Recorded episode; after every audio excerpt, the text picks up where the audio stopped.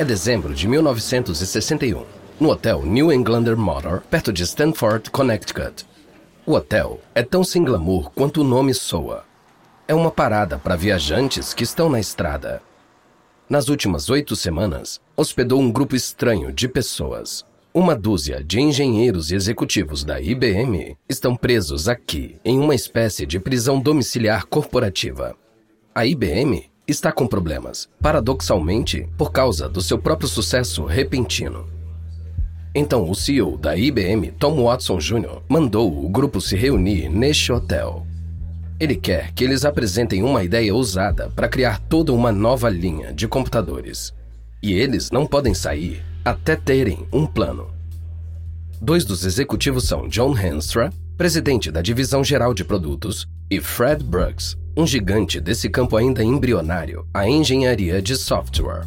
Brooks e Henstra estão tensos e prontos para a briga. Henstra, o cara dos produtos de hardware, começa a conversa. Olha, a minha divisão devia liberar o desenvolvimento de uma máquina nova. Lançamos o 1401 em 1959 e ele é o computador mais vendido do mundo. Ninguém aqui pode se equiparar. Brooks, o engenheiro de software, sabia que isso ia acontecer. Você não pode continuar agindo como uma empresa separada. Você foi contra a linha de computadores corporativos desde o começo. Henstra sente que os outros estão se unindo contra ele e devolve. Você está tentando fazer algo que nunca foi feito antes. Nossos clientes compram um computador específico para fazer um trabalho específico. Eles não compram uma linha de computadores para fazer coisas que eles nem podem imaginar. John, se isso continuar assim, a gente vai ficar nesse hotel até a Páscoa. A gente tem que assumir riscos nesse momento. Estamos em uma posição privilegiada. Temos que decidir como os computadores vão ser a partir de agora. Talvez o que estamos propondo nunca tenha sido feito, mas temos que acreditar que a IBM pode fazer isso. O grupo concorda com Brooks e seus aliados, e eles convencem Henstra a ceder. Desde que seu pai se aposentou cinco anos antes, Tom Watson Jr. tem trabalhado para modernizar a gestão da IBM, descentralizando o poder com chefes de divisão e gerando uma hierarquia corporativa. A IBM se tornou enorme. Ela emprega hoje mais de 100 mil pessoas. É a empresa líder do efervescente mercado da computação. Mas qual é o problema? Porque eles estão discutindo em um hotel de beira de estrada. Bom, é porque os clientes da IBM estão confusos e frustrados. Eles não conseguem acompanhar as rápidas mudanças da tecnologia. A IBM vende quase 12 tipos de computadores e nenhuma máquina funciona com as outras. Se uma empresa compra um computador pequeno da IBM e depois precisa de um maior, precisa descartar a máquina antiga, todos os dados e software e começar do zero. Concorrentes como a Honeywell e a Control Data estão começando a explorar essa fraqueza. Então, Watson decide que só existe uma forma de corrigir o problema do produto. Ele tem que começar uma guerra civil dentro da IBM. É por isso que todos os chefes de divisão rivais estão aqui no hotel New Englander Motor. Eles começam brigando entre si, mas é melhor eles entrarem em acordo quando forem sair. Os executivos finalmente concordam que a próxima geração de computadores deve ter máquinas compatíveis entre si. Eles registram em um relatório quanto a IBM vai ter que gastar para fazer isso. E eles chegam a 5 bilhões de dólares, distribuídos em quatro anos. Isso faria deste um dos maiores e mais audaciosos projetos corporativos da história. A única forma de fazer isso seria parar o desenvolvimento de qualquer outra coisa na IBM. A nova linha de computadores necessariamente vai fazer todos os outros produtos da IBM serem obsoletos. O grupo também entende que o relatório e essas discussões devem ser mantidos em sigilo. Porque se os clientes descobrirem que a IBM vai acabar com os computadores que existem e lançar uma nova linha futurista de máquinas, eles vão parar de comprar os produtos atuais e esperar os novos, e isso poderia quebrar a IBM. Enquanto o grupo está assinando o relatório, Brooks faz uma piada. E se esse relatório chamar Você aposta sua empresa?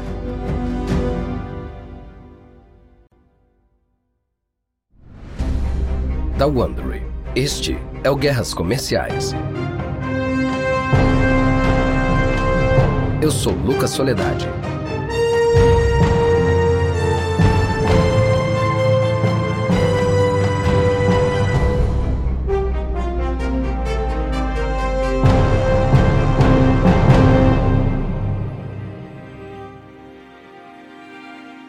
Este é o episódio 5 da Primeira Guerra de Computação, Aposta Arriscada.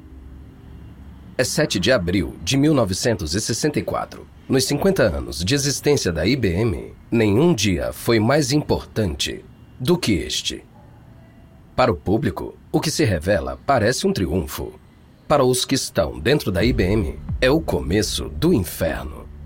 O dia começa com um lançamento global coordenado para revelar a nova linha de computadores. É a realização do plano que saiu daquele hotel em Connecticut quatro anos antes. A nova linha de produtos se chama System 360. Tom Watson Jr. recebe o evento principal na fábrica da IBM em Poughkeepsie, Nova York. Funcionários da IBM em 165 cidades organizam eventos ao mesmo tempo pelo mundo todo. O projeto foi mantido em segredo quase completo. O mundo todo vai conhecer os detalhes ao mesmo tempo, em uma ação massiva de relações públicas. A IBM até conseguiu um trem especial para trazer mais de 200 membros da imprensa da Grand Central Station em Nova York até Poughkeepsie, uma pequena cidade industrial às margens do rio Hudson, 120 quilômetros ao norte de Manhattan. Watson sobe no palco. Ele é alto, grisalho está bonito e elegante, num estilo Cary Grant. Ele está na frente de uma enorme imagem de uma bússola, uma referência ao nome System 360 e uma ideia de que os computadores são uma linha de produtos conectados. As máquinas espalhadas pela sala não se parecem em nada com os computadores que as pessoas já viram antes. Eles estão dentro de elegantes armários de aço decorados com painéis de cores primárias: vermelho, azul e amarelo. Essas coisas parecem divertidas. Watson se dirige à multidão animada. Ele quer que eles entendam a ousadia do que estão testemunhando. O System 360 representa uma grande mudança nos antigos conceitos de design e fabricação de computadores. Isso é produto de um esforço internacional dos laboratórios e fábricas da IBM e é a primeira vez que a IBM redesenha a arquitetura interna básica dos computadores nos últimos 10 anos. Esse é o começo de uma nova geração, não só de computadores, mas da aplicação deles nos negócios, na ciência e no governo. Watson, o desenvolvedor de software, Fred Brooks e outros executivos se revezam apresentando os detalhes. Claramente, Henstra, que era contra a mudança radical, não está presente. Ele nunca poderia concordar com uma única família de computadores. Então Watson o demitiu um mês antes desse evento. A mensagem aos outros gerentes é clara. De cima do palco, os detalhes revelados são propositalmente impressionantes, projetados para assustar e intimidar os concorrentes. O 360 inclui seis modelos de computadores com uma variedade de poder de processamento e memória, complementos como dispositivos de armazenamento magnético, impressoras e leitores de cartões perfurados. Até agora não existia algo como uma linha de máquinas compatíveis. O System 360 cria uma nova categoria de computação, um sistema que pode expandir conforme o negócio cresce. Watson Jr. sorri com orgulho pelo que sua empresa realizou, mas por dentro ele sente os nervos à flor da pele. Ele se preocupa com o tamanho da aposta e o potencial custo para sua empresa e sua família. Se comprometer com 360 e fazer um anúncio tão explosivo é a decisão mais arriscada que ele já tomou. Ele está ansioso com isso há semanas. Assim que o evento do 360 em Poughkeepsie termina, os jornalistas correm para os telefones para relatar essa aposta audaciosa. Após a revelação, o efeito é exatamente o que Watson espera e teme. Os clientes respondem imediatamente. Da noite para o dia, o sistema 360 muda a forma de os clientes pensarem sobre o hardware dos computadores e muda ainda mais radicalmente a forma como toda a indústria pensa sobre softwares. Os programas de computador eram oferecidos de graça pelos fabricantes de computadores, junto com as máquinas. O System 360 separa o hardware do software. Então, uma empresa pode comprar um software que funciona em qualquer máquina da IBM ou comprar uma máquina e escolher qual software instalar nela. Tem uma pegadinha aí. Não foi feito nenhum modelo de produção. Os primeiros não serão enviados antes do final de 65, mais de um ano depois. Os que estão em exibição são só protótipos apresentados para impressionar os clientes e a mídia. E é aí que mora a preocupação. Porque agora é uma corrida contra o tempo. Watson sabe que todos os pedidos de máquinas antigas da IBM vão parar. Se as máquinas do 360 não ficarem prontas a tempo, a IBM vai perder dinheiro. Os funcionários executivos da IBM assistem a tudo isso com uma mistura de orgulho imenso, entusiasmo pelo futuro e preocupação pelas pressões que eles vão enfrentar. Mas um espectador sente um pavor terrível. E é uma pessoa que conhece Tom Watson Jr. melhor do que ninguém. Seu irmão mais novo, Dick Watson. Ainda não conhecemos Dick Watson. Ele não poderia ser mais diferente do irmão. Ele é charmoso e gentil, enquanto Tom é arrogante e mal se importa com o que pensam sobre ele. Tom bateu de frente com seu pai, muitas vezes rebelando contra ele, mas Dick não queria nada além de agradar seu pai, muitas vezes acatando as exigências do Watson mais velho. Dick entrou na IBM na mesma época que Tom, logo depois da Segunda Guerra Mundial. Tom sempre quis mais poder e mais responsabilidades, brigando com seu pai por controle, enquanto Dick precisou de ajuda e que fizessem parecer que ele era bem sucedido. O pai deles colocaria Dick no comando de grandes partes da IBM e ele estragaria tudo, repetidas vezes. Dick não é só um gerente desorganizado, mas ele bebe muito e não consegue manter o foco. Ele não consegue tomar decisões. Tom Watson ama muito seu irmão, mas ele também ama a IBM. O pai deles deixou a empresa aos cuidados de Tom Watson e ele sente uma enorme responsabilidade para impulsionar a IBM e deixar seu pai orgulhoso. Ele quer dar mais uma chance para o irmão se desafiar em grande estilo. Então ele coloca Dick no comando da produção do 360. Neste momento, não poderia existir uma função mais importante na IBM. A própria existência da empresa depende da fluidez na fabricação e entrega das máquinas do System 360.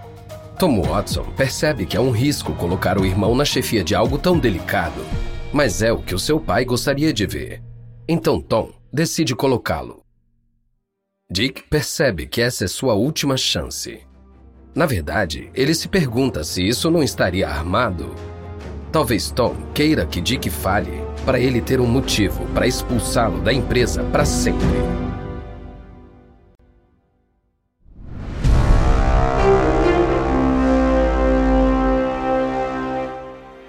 Durante as quatro primeiras semanas, chegam mais de mil pedidos, e outros mil nos próximos quatro meses. Elas são máquinas gigantes e caras que administram toda uma empresa. Mil pedidos é algo sem precedentes. Os pedidos superam rapidamente as previsões. Bem, não demora muito para Dick Watson fazer jus à sua reputação. Um por um, os problemas de produção aparecem. Em dado momento, a IBM fica sem peças elétricas minúsculas para o interior das máquinas. Dick Watson manda executivos de alto escalão correrem ao redor do mundo para comprar as peças e voar para as fábricas da IBM carregando elas em malas. Outras peças ficam escassas ou são mais difíceis de construir do que eles esperavam. O trabalho para escrever o software fica muito para trás. Os primeiros 360 saem das fábricas com grandes problemas de qualidade. As datas de entrega chegam a atrasar até um ano. A IBM, uma das empresas com mais dinheiro do país, começa a ficar sem dinheiro.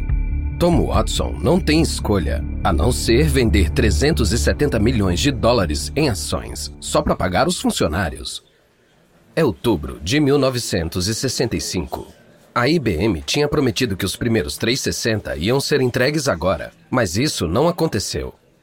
Tom Watson convoca uma reunião com seus principais executivos, inclusive seu irmão Dick, e um vice-presidente em ascensão, Vin Learson. Learson tem 1,80 de altura, é imponente e rude. Watson se inclina para ele. A gente deve estar fazendo algo errado. Estamos desperdiçando recursos, estamos destruindo carreiras. Dick tenta se defender. Tom, eu estou fazendo tudo o que eu posso, mas os gerentes simplesmente não estão acompanhando. Tom Watson olha nos olhos do irmão. Os dois sabem que Dick está dando desculpas, que coordenar a produção do 360 é uma tarefa impossível para Dick Watson.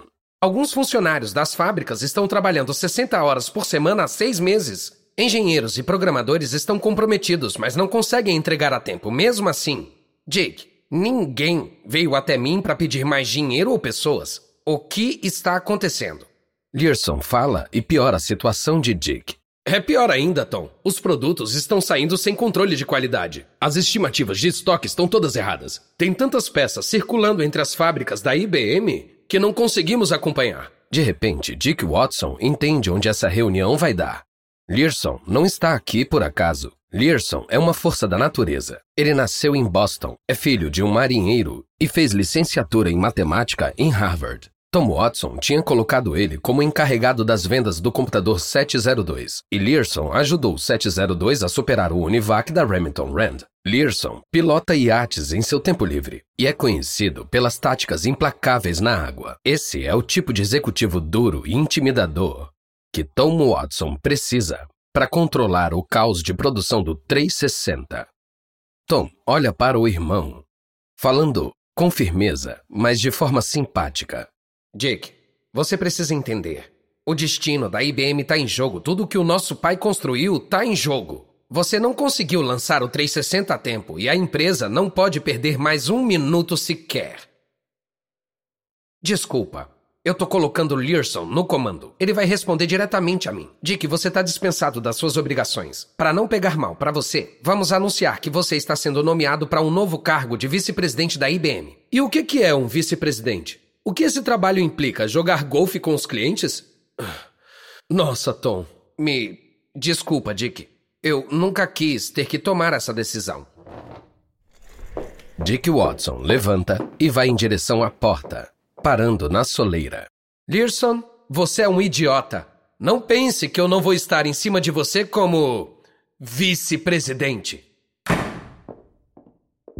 Learson acaba sendo exatamente o reforço que o 360 precisa. Ele rapidamente escolhe quatro gerentes de engenharia para ajudá-lo. Por causa das táticas duras, os funcionários da IBM começam a chamá-los de Quatro Cavaleiros do Apocalipse. Eles trabalham quase 24 horas por dia, viajando pelo mundo para colocar a produção da IBM em ordem. Leva cinco meses, mas eles colocam os pedidos do 360 de volta nos prazos.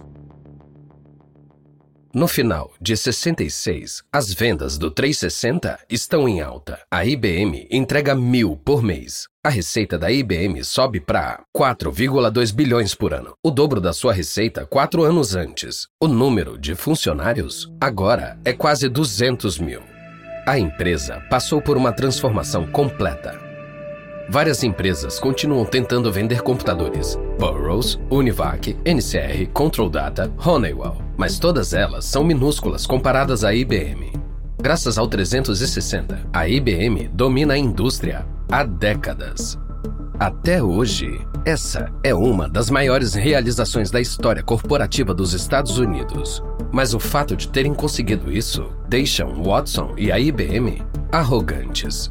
O grupo no hotel New Englander Motor tinha apostado que a IBM poderia fazer qualquer coisa. Depois do 360, a IBM acredita nisso.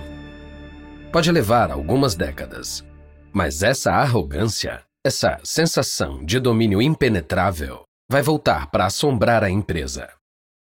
Vamos avançar alguns anos. 1970. Tom Watson Jr. é celebrado no mundo todo como um dos melhores CEOs americanos. Sob seu comando, a IBM criou valor mais rápido do que qualquer outra empresa na história.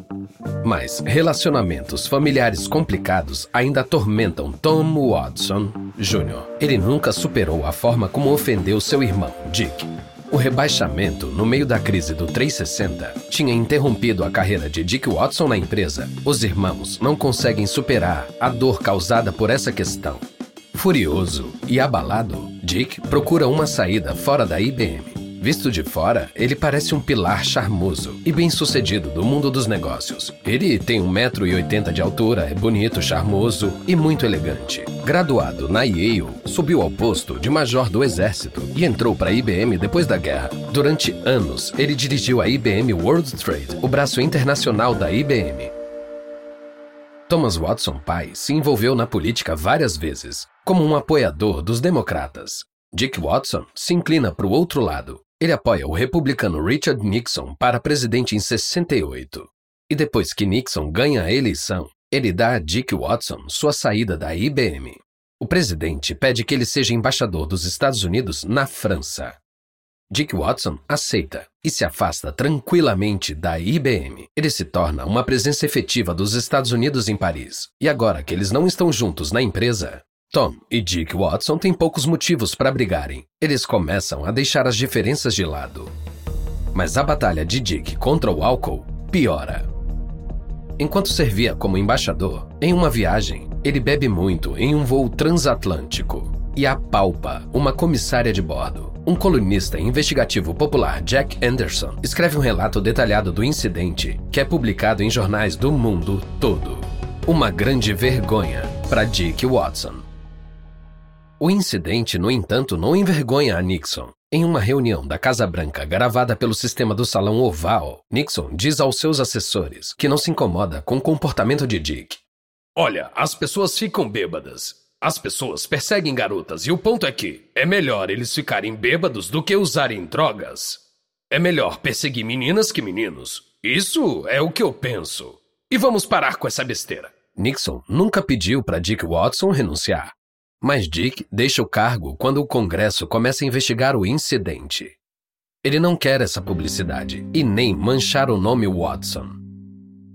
Com o tempo, a raiva passa Dick e Tom Watson voltam a ser irmãos próximos. Eles moram perto um do outro em Connecticut e nas férias eles vão para a mesma região. Às vezes, Tom Watson tem episódios de depressão. A família sempre liga para Dick, que levanta o ânimo de Tom todas as vezes. Em poucos minutos, os dois estão rindo de alguma piada idiota da infância ou algo assim. Em novembro de 70, aos 55 anos, Tom Watson Jr. sofre um ataque cardíaco. Em junho do ano seguinte, ele se aposenta da IBM e, em última análise, Dick Watson não consegue vencer o vício. Aos 55 anos, Dick Watson morre depois de cair das escadas de mármore da sua casa em New Canaan. No começo dos anos 70, a família de Watson sai da história da IBM. Os Watson estiveram na direção da IBM por 56 anos. Mas a família nunca teve muitas ações na empresa, então. Quando Tom e Dick saem, não tem nenhum Watson no controle. A empresa está por conta própria. Uma nova geração de líderes vai assumir. Ainda assim, como se vê, os onipotentes e carismáticos Watson não eram muito bons em incentivar executivos talentosos e dinâmicos. Os homens que comandaram a IBM nos anos 70 e 80 nunca assumiram riscos ousados como o System 360. Em vez disso, eles aproveitam o impulso que os Watson movimentaram. Eles fazem um ótimo trabalho mantendo o status quo, mas não conseguem reinventar a empresa nem os seus produtos. No episódio final da nossa série sobre a Primeira Guerra de Computação, há uma mudança radical da tecnologia para a computação pessoal. A IBM luta para se manter firme e a empresa parece estar arruinada quando recebe uma mãozinha de uma salvadora improvável, uma empresa de biscoitos. Da Wondery. Esse é o Guerras Comerciais. Espero que você tenha gostado desse episódio. E uma nota rápida a respeito das conversas que você ouviu. A gente não sabe exatamente o que foi dito, mas esses diálogos são baseados nas nossas melhores pesquisas. Eu sou Lucas Soledade. Kevin Maine escreveu essa história. Ele é o autor de O Maverick e Sua Máquina, Thomas Watson Sr. e A Criação da IBM. Karen Lowe é nossa produtora sênior e editora. Design de som original por Bay Area Sound. Emily Kunkel é nossa gerente de produção. Nossos produtores executivos são Jess Redburn, Jenny Lauer Beckman e Marshall Lewy. Criado por Enan Lopes para o Wondering.